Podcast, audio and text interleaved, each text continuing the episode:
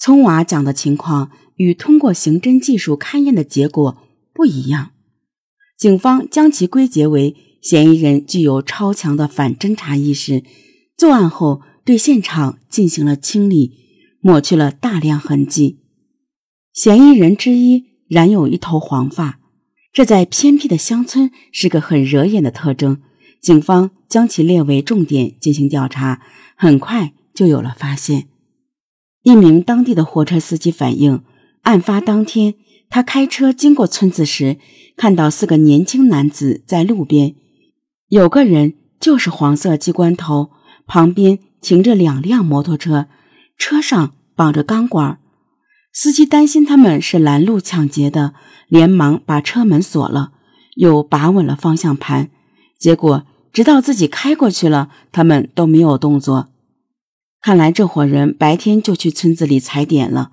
警方信心大增，继续搜寻，仅用了四个小时就成功找到了这帮子人。为首的黄头发男子是隔壁镇一个村的社会青年，其余人都是他的朋友。当警方问到其一月二日的行踪时，黄发男子支支吾吾不肯说。侦查员声色俱厉，说明情况的严重性。黄毛一听，竟然牵扯到了命案，脸色大变，连忙说：“那天他是带人去找一个村民打架的，起因是两人在镇上赶集时起了冲突，争执了几句。黄毛气不过，想找回场子。结果那天过去后，得知村民已经外出打工了，短期不会回来，黄毛扑了个空。”就问明了村民家的土地所在，带人去地里把庄稼糟蹋了，然后就溜之大吉。经确认，黄毛所说基本属实。当天晚上案发时，他们几人也都有充足的不在场证明。这就奇怪了，难道还有另一波骑摩托的年轻男子，而且里面刚好有个黄头发的？侦查员决定再次询问聪娃，进一步确定些细节。这一回，聪娃却说晚上只有个黑影，完全看不清长什么样。然后就听到爸爸的哭声。聪娃是实实在在的受害者，警方自然不会去揣度他前言不搭后语是有什么不良居心，那总得有个解释才行啊。这时，主治医生告诉民警。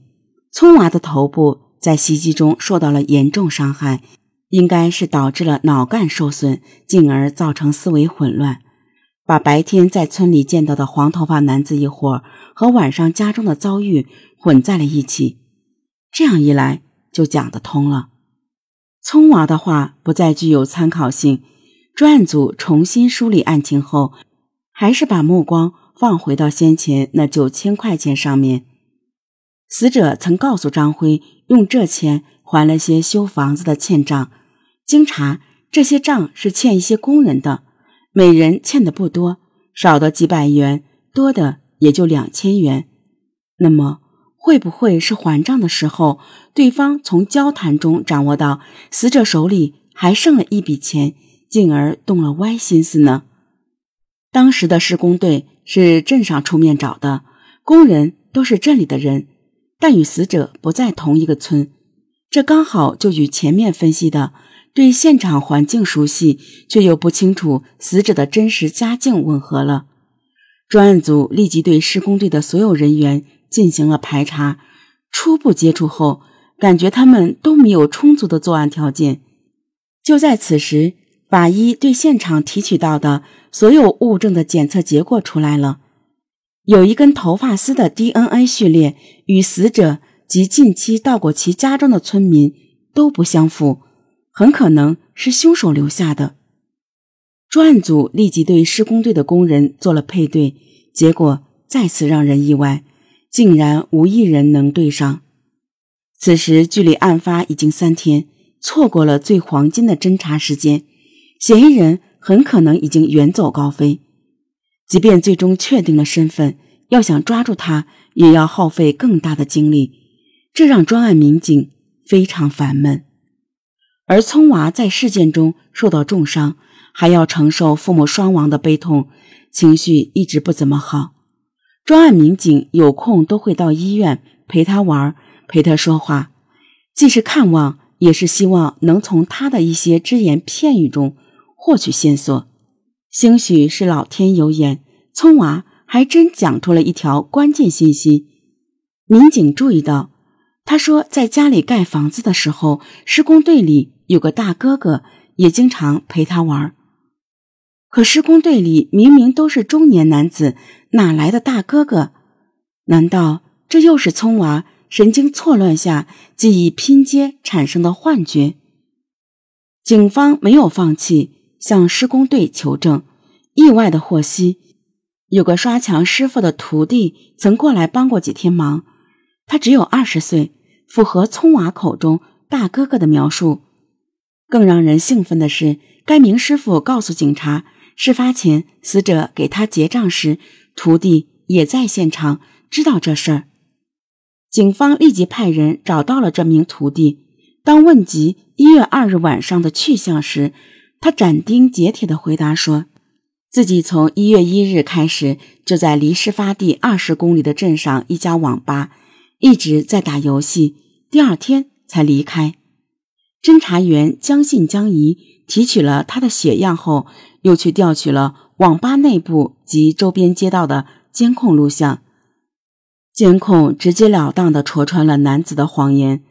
当晚十点左右，他走出网吧。骑摩托车离开，而行驶方向正是死者家所在的村庄。大约一个半小时后，他又骑着车回来了，直到第二天中午才离开。此前尸检结果表明，失主夫妻的死亡时间就在晚上十点到十二点之间，与男子离开网吧的时间吻合。一天后，男子的 DNA 检测结果出来，与那根头发。完全吻合。虽然男子之前在户主家做过活，但那已经是几个月前的事情。而从头发毛囊的情况来看，是最近掉落的，这就坐实了其嫌疑。在警方的攻势下，嫌疑人周良承认了自己为财杀害死者一家的犯罪事实。周良认为，能修房子的人家条件都不错，而最近他又亲自看到。这家主人摸出一大叠钱来给师傅结账，更加觉得他是有钱人。事发当日，周良在网吧玩了一天游戏，眼看着网上卡里余额即将为零，而自己裤袋里已经没钱了，连晚饭都还没吃。